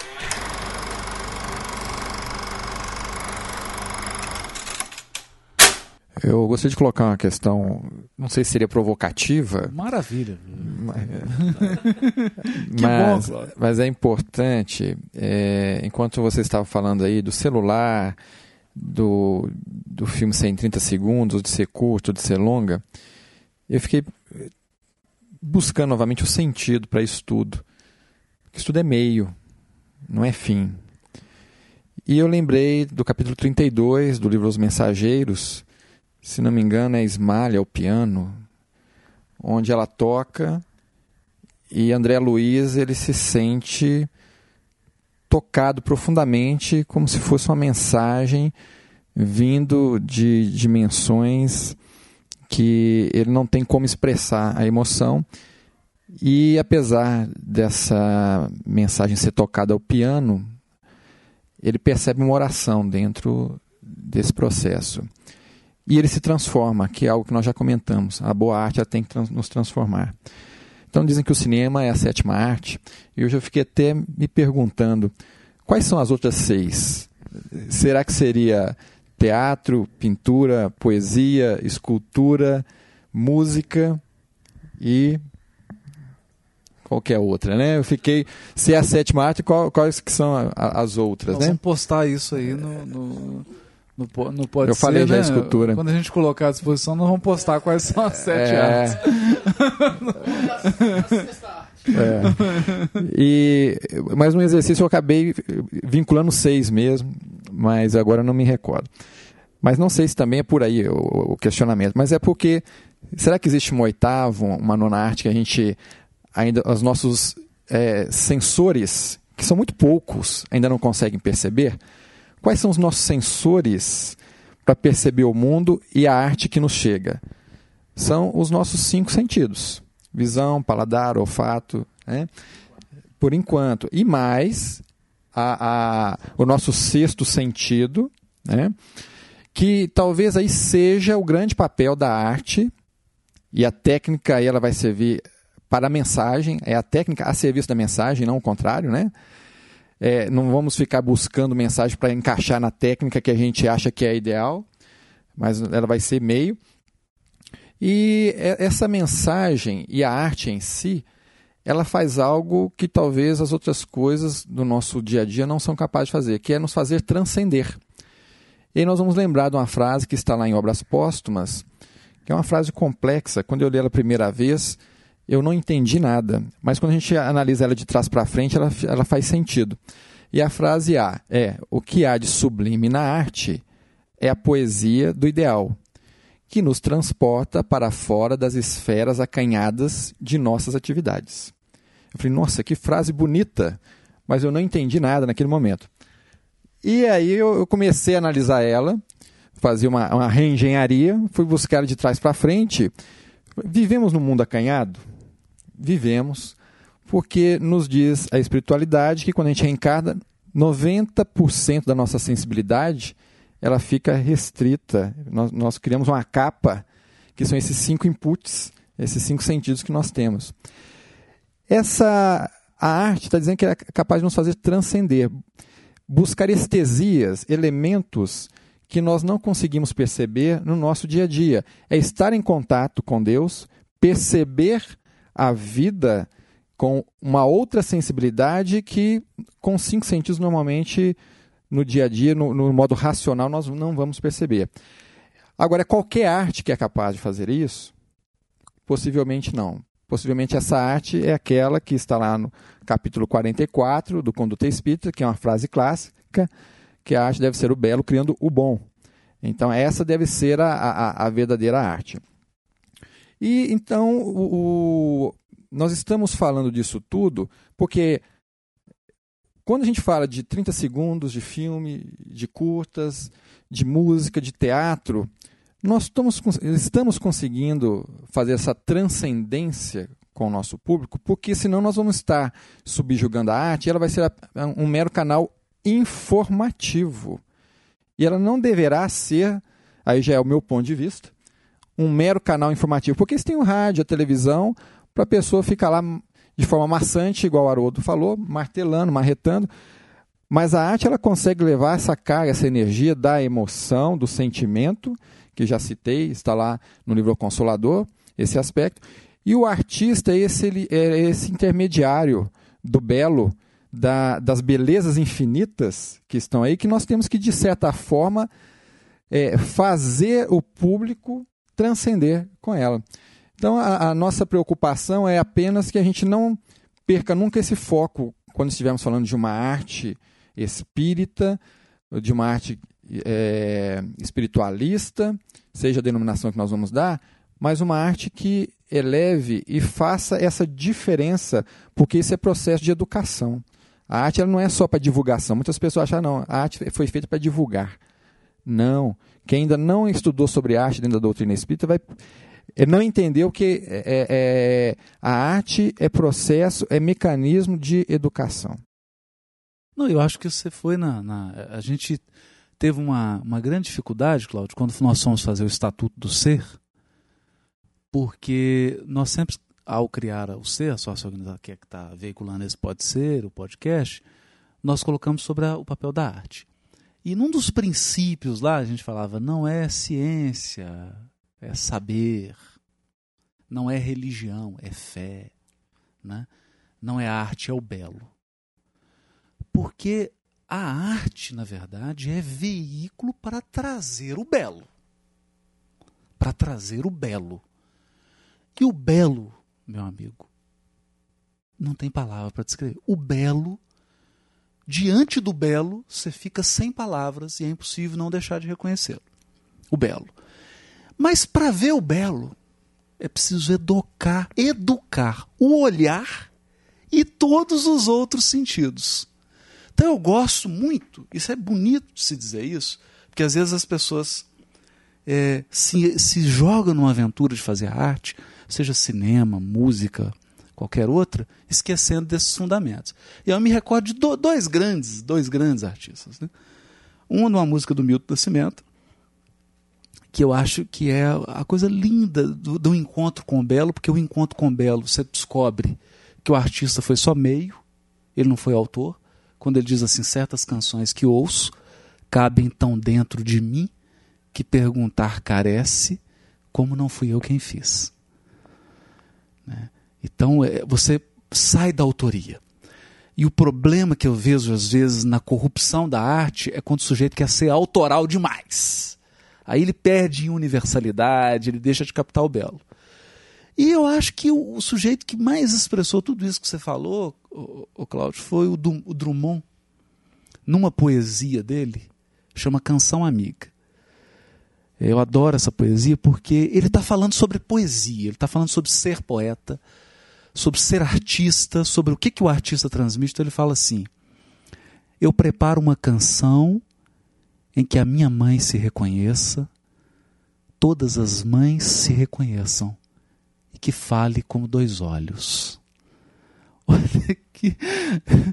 É, é, é um negócio extraordinário, né? Porque ah, no fundo é isso, né? Quando você vê uns filmes, você fala assim, meu Deus, esse, esse filme disse tudo, né? Ele disse o que eu queria, ele disse o que está dentro de mim aqui e eu não estava escutando. É, e, e eu levo a minha mãe e ela vai entender qual uma criança vai entender. Né? Sim, eu gostaria de citar aqui, para mim, o, o, o momento cinematográfico mais especial de Jesus na sétima arte, na minha opinião pessoal é, onde o artista, aliás, os artistas e os técnicos conseguiram mostrar Jesus de uma forma que eu nunca vi o cinema mostrar. Era um filme Ben-Hur, é, quando o ator, se não me engano, é Charlton Heston que fez, fez Ben-Hur, quando o ator, ele, o, o personagem está num profundo sofrimento, sendo arrastado ali junto com os outros que estavam escravizados, e ele cai ao chão, se ajoelha, e aí aparece Jesus de costas, que oferta água para ele. A câmera no rosto do ator faz, no rosto do ator, ele olha para Jesus, no seu olhar ele vê a grandeza de Jesus. Não aparece Jesus.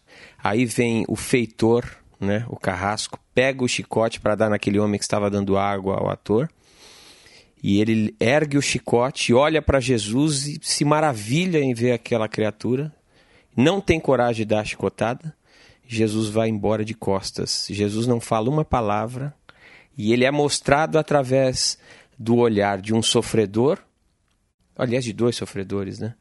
Que é o escravo e o carrasco. De dois né? sofredores. E em um né? minuto, aquele cineasta, infelizmente eu não me lembro o nome do diretor, e, e, e, os atores conseguiram mostrar Jesus sem mostrar Jesus através da arte. Para mim, é um minuto de Jesus, é o melhor minuto de Jesus no cinema. E, e que educou o olhar, né? É, porque você fala Jesus, todo mundo já quer ver o rosto, quer ver o cabelo, quer ver os olhos, né? Não apareceu e ele, nada de repente disso. falou, peraí, vamos olhar para um outro ângulo, porque a arte tem isso, né? É, eu lembro, tem, tem, um, tem um poema do Drummond, que a Adélia Prado adora também, que ele descreve um pôr do sol. Um crepúsculo, né?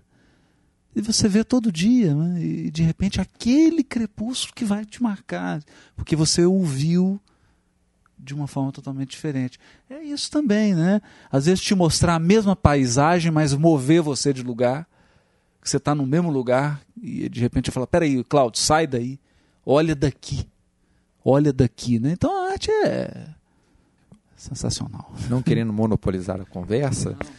É, Fred, você está? É, mas o, uma das coisas que a gente percebe hoje quando se quer fazer arte é querer envelopá-la essa arte que quer falar da transcendência dentro de aspectos que são hoje, podemos dizer assim, mundanos. Então aí a gente não consegue fazer essa arte transcender porque a gente quer ajustar esse conhecimento, esse saber que é transcendente dentro de uma roupagem que ela é pobre. Então cabe aos artistas, é aqueles que estão envolvidos em produção de arte, tentar quebrar essas amarras desses envelopes que já existem, esses rótulos, essas embalagens e trazer pratos novos, experiências novas para aquele público que ali está. Sabe qual que eu acho que é o grande desafio de nós que fazemos cinema espírita? é, seja longa, seja curta, seja média, é, um, a gente apanha muito, apanha no bom sentido, dos críticos, porque os nossos filmes, eles têm. É, nós precisamos entreter, sensibilizar e educar.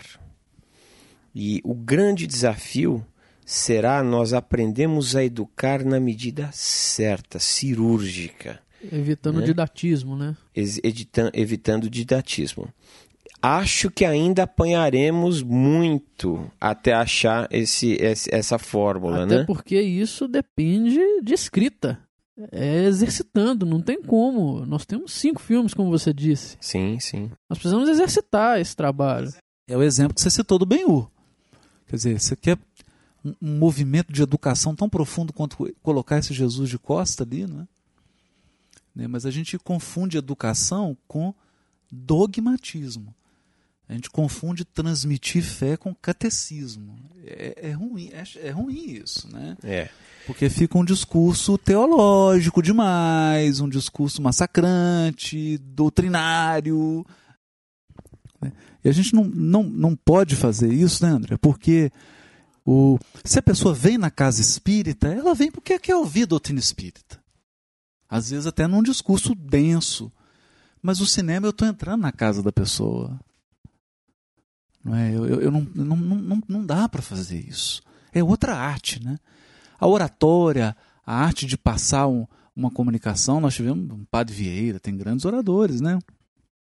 Até no meio espírito, Divaldo, Raul e tantos outros. Agora o cinema não é isso, né? Eu, eu, eu, eu, concordo com você.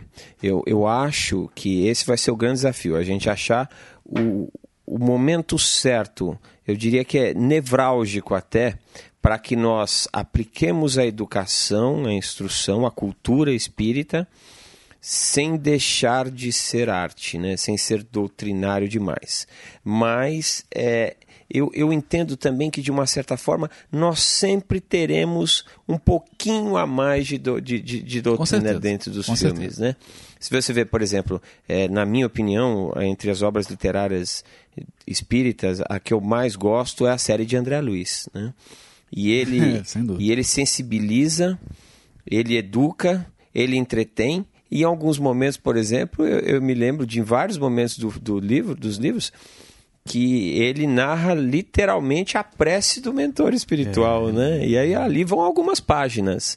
É, então o cinema espírita eu acho que ele sempre vai ter, ele, ele vai, ele vai entrar Ele- com um pouquinho de doutrina sempre ali, né? Sempre com um pouquinho de explicação, para ser didático, para ser explicativo. O grande desafio É a medida, é a né, medida André? certa. A medida, Esse é o né? grande Não desafio. Pode exagerar no sal, né? Porque Exatamente, senão- exatamente.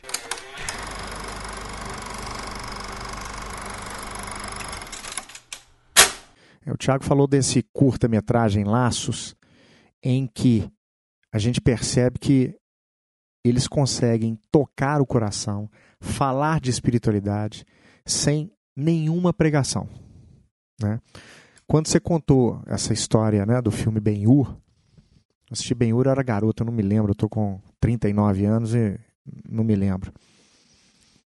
É, a gente percebe que muito é dito com imagens e nem sempre imagens objetivas, né? nem sempre mostrando o rosto do Cristo, mas mostrando a expressão do sofredor. E assim, eu assisti há pouco tempo um filme indiano chamado Como Estrelas na Terra. Eu acho que foi o filme que eu mais chorei na minha vida e o filme que eu saí mais motivado, um filme tratando de dislexia. Né? O tema do filme é dislexia, mas a mensagem é o amor. Um amor que a gente só, só encontra em quem tem realmente muita sensibilidade.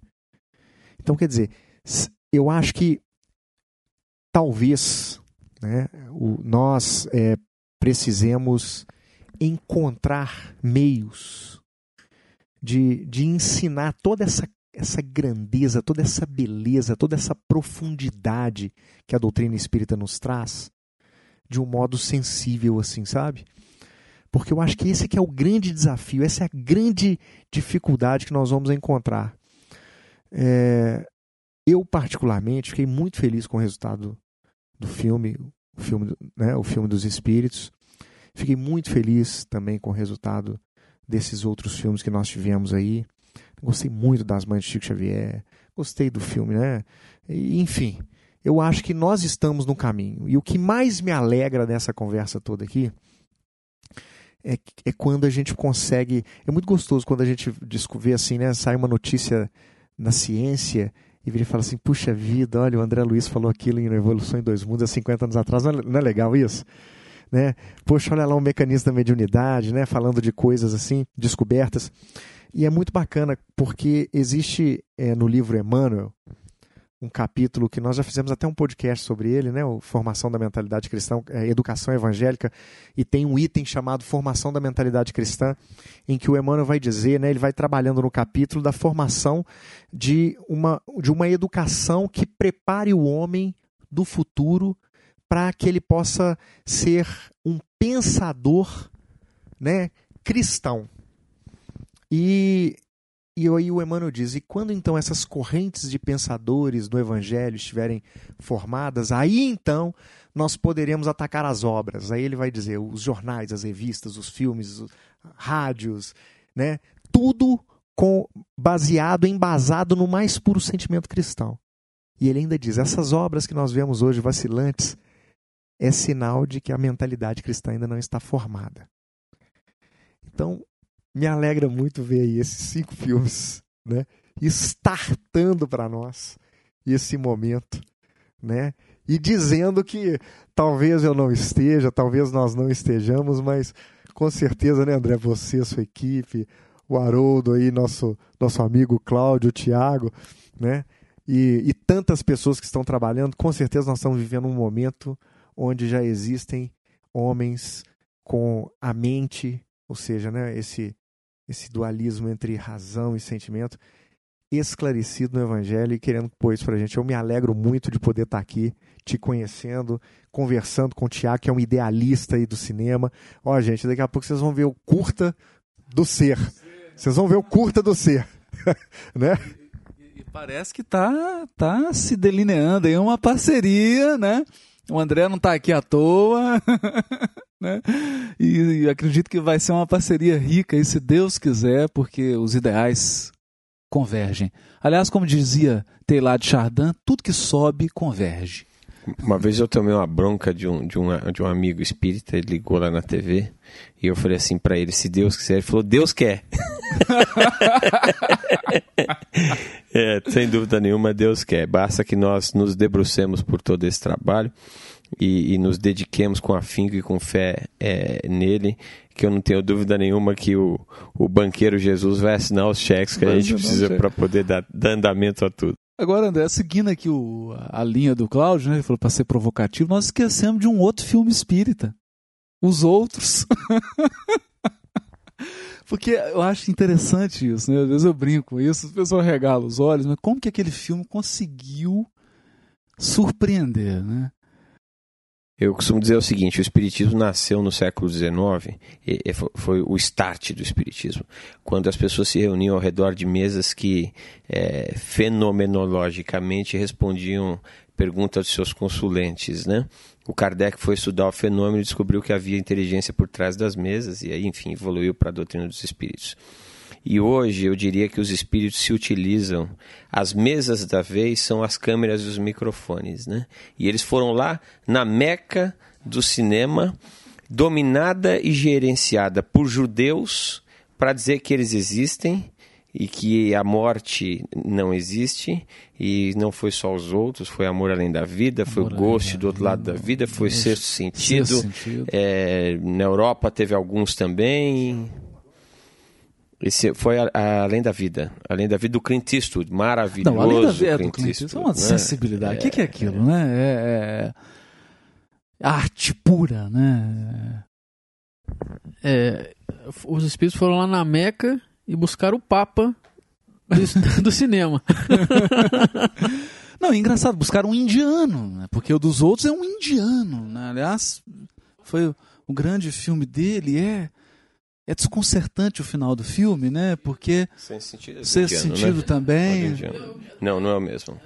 O Cha Chamalhã? Chama, chama, é, chama, é, É do mesmo? O Os sexto outros, é. sentido dele é os outros. Os Os, outros- eu não, não sei se foi só diretor. dele, não. Eu, eu não sei se ele só dirigiu ou se é, mas tive uma informação também que eles consultaram o livro dos Espíritos. Eles leram o livro dos Espíritos para fazer aquele filme. Não tem como não ter lido, né? Eu não tinha essa informação, mas se você pega aquela, aquele momento, é, eu posso falar porque não vou estragar a surpresa para quem não, não, não ouviu. Tem um Não momento que tem uma filme, sessão mediúnica. E ali você tem, uma des- você tem uma aula de desdobramento perispirídico, você tem uma aula de obsessão, uma aula de desobsessão. Nossa, ali você tem ali em, em dois, três minutos de cena, você tem o livro dos médios quase inteiros. com a bobear. naturalidade, né, André? Com a naturalidade, isso é que é interessante, né? Sim, sim, sim, sim. E com, com aquele time de atores, né? Enfim, fantástico, fantástico.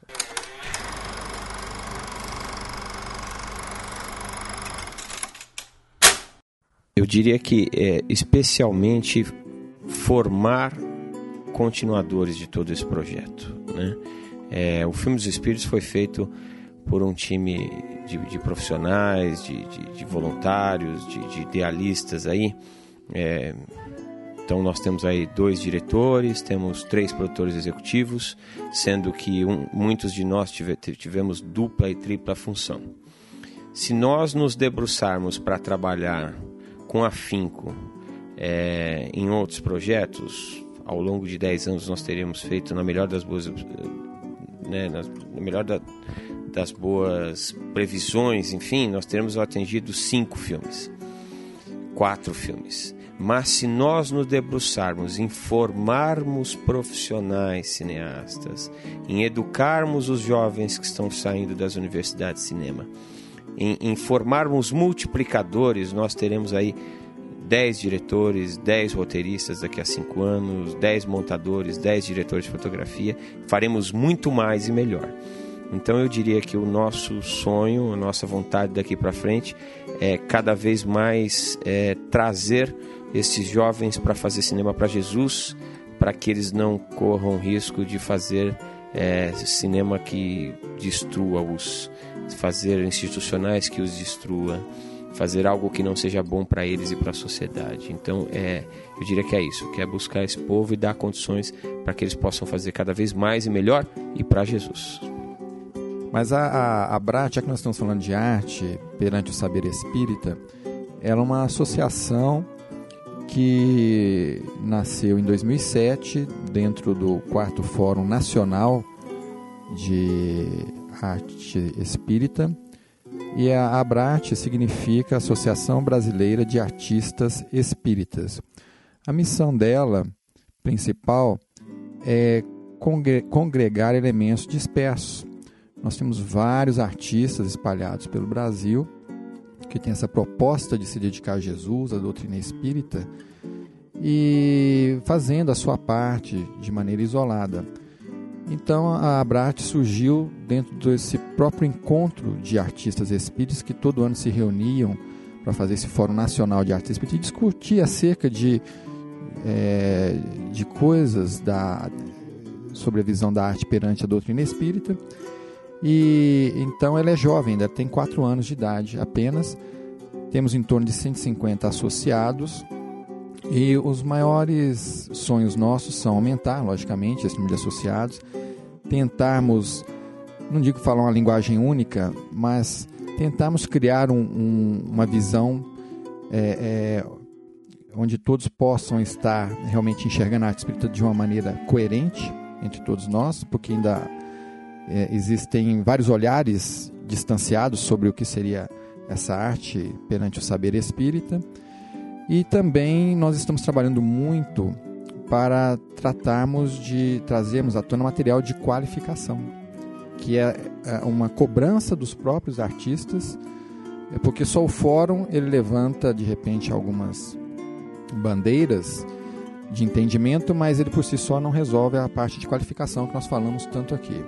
E tem diversas outras, criamos mecanismos para escoarmos o material que é produzido.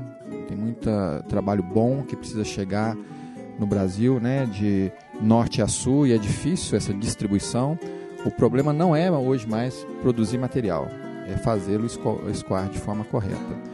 Quebrarmos preconceitos, existe ainda muito preconceito com relação à arte espírita dentro da casa espírita, é, perante um determinado público, perante as federativas.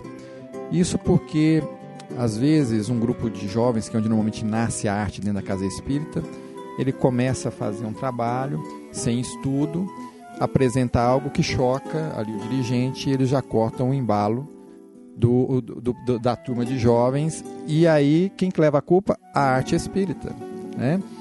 E, então nesse caso é, tentarmos lançar materiais que possam esclarecer a, ao dirigente da casa espírita a importância da arte, quebrar esses paradigmas e orientar também o artista espírita sobre como proceder perante a arte espírita, que ele não pode chegar ali e dizer qualquer coisa de qualquer maneira, ele tem que ter um, um código de ética dentro ali da casa espírita. E tem também alguns assuntos que são polêmicos, que a gente tenta chegar num consenso, mas é, é difícil de chegar, é, sobre cobrança de apresentações. Né? Nós já temos uma visão disso, que no momento oportuno a gente, vocês vão poder acessar o site da Abrarte, que é www.abrarte.org.br, e nós vamos estar postando lá é, alguns textos sobre o assunto e, e, vários outros que nos chegam também. Mas a, a, nossa missão principal hoje é congregar esses elementos dispersos e tentar trabalhar material para a qualificação. Fiquem à vontade para nos contactar através do site da Abrat e sejam bem-vindos para conhecer a associação e todo o movimento artístico espírita nacional. Uma nota é, que é digna da gente falar aqui é que é, este ano, já começou há mais tempo, dentro do Conselho Federativo Nacional, da FEB, está sendo consolidado, vai ser agora em novembro, um material que é, é o princípio de elementos norteadores, onde todas as federativas estão contribuindo, algumas estão contribuindo um pouco mais, é, mas está sendo, então, trazido à tona junto com a FEB, um material que possa nortear as casas espíritas e é, de como lidar com a arte para aqueles que estão de cabelo em pé, aqueles dirigentes que estão de cabelo em pé na casa espírita, já já vão poder contar com esse material. E é, a Abrat ela conquistou dentro desse Conselho Federativo Nacional uma cadeira dentro das entidades especializadas. É, então ela, ela está lá dentro, participando desse processo e dando a contribuição dela. Então agradecemos a oportunidade de estar falando um pouquinho aqui sobre a, Bar, a Brat, né? E não nos esqueçamos que essa arte, como o André falou, é com Jesus e para Jesus. Nós somos apenas meios. Obrigado. É isso aí, pessoal. Nós chegamos no fim de mais um episódio. Eu acho que foi muito gostoso. Falar sobre arte é sempre bom, né? Falar sobre arte espírita é melhor ainda. Falar sobre cinema também, para mim, é uma paixão. E muito obrigado, André, pela sua presença. Que Jesus te abençoe muito no seu projeto. Que você seja um belo projeto de Jesus. Né? o Fredinho quer falar um pouquinho também? Aliás, nós que agradecemos e o projeto é dele, né? A gente tenta não atrapalhar muito, né? Se a gente já conseguir não atrapalhar, já tá bom, né? André, eu, eu achei que você é um grande amigo de Jesus. Eu, pelo seu carinho, pela forma maravilhosa como você fala dele. Agora, eu não sei se ele gostou muito de você chamar ele de banqueiro, de planejador estratégico, de cineasta. Tô brincando, ele gostou sim. É, isso aqui é só uma provocação que eu vou sugerir ao Tiago que coloque um texto é, disponível que é um texto do André Luiz, a lição 1 do livro Apostilas da Vida, uma lição chamada Brilha a Vossa Luz, onde o André Luiz vai brincar com todas essas características de Jesus, né? Ele não chama Jesus de cineasta, ele não diz que Jesus era cineasta, mas ele cita quase tudo. então, eu achei muito legal esse, essa, essa conversa e essa abordagem sua. Foi um prazer imenso te conhecer, viu, André? Espero, espero te ver mais vezes. E um abraço para todos. André, obrigado pela sua presença, por, pela sua disponibilidade em gravar com a gente o episódio. Para a gente é uma alegria e vai ser algo maravilhoso assim para o portal. E nós estamos te desejando todo sucesso, que Jesus te ampare, te abençoe, que você continue firme com essa lucidez, porque ah, é algo que ficou patente aqui, todos percebemos que além de, de que é isso é típico dos, do, dos daquelas pessoas que caminham à frente mesmo, que abrem picada. Você tem um pensamento muito seguro, muito certo da direção, do que fazer, do que não fazer, já trouxe essa bagagem, mas não deixa de demonstrar também uma sensibilidade, uma humildade, uma, um respeito ao que a espiritualidade superior espera de nós no uso desses recursos que no fundo, como você falou, são energias. Porque se a gente vai construir um castelo aí, eu estou querendo crer que a grande lição é carregar as pedras, não é tanto o resultado final. Eu gosto muito de um, de um, de um momento do Evangelho, que no, nos livros canônicos, eu não me lembro de qual dos evangelistas, diz assim: é, Conhecereis a verdade, e é João, isso. Conhecereis a verdade e ela vos libertará. E uma ocasião tive a oportunidade de estudar um dos evangelhos é, apócrifos, que é o evangelho de Tomé. Eu não me lembro exatamente quais são as palavras que ele usa, mas é, é conhecereis a verdade e ela vai mexer com você. E você vai sofrer depois de ter conhecido a verdade. E aí você vai se libertar. É, nessa encarnação, nós tivemos a oportunidade de conhecer um fragmento muito poderoso da verdade através da doutrina dos espíritos. E pela primeira vez, talvez nas nossas vidas, nós temos condições de nos debruçar a serviço do nosso bem e do bem do próximo. Então, é, que Jesus nos abençoe a todos e que possamos cada vez mais beber dessa fonte cristalina e pura que o cristianismo nos traz através da doutrina dos espíritos. É, os erros acontecem, é, nós não somos seres perfeitos e temos muito a aprender, mas é, nesse sofrimento, no bom sofrimento, não naquele sofrimento de dor, de angústia, de, né?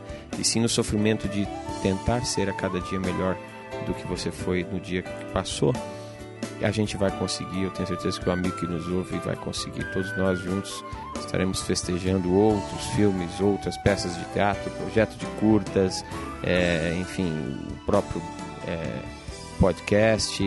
É só que a gente persevere, vai dar tudo certo. Um grande abraço a todos os amigos que nos ouvem.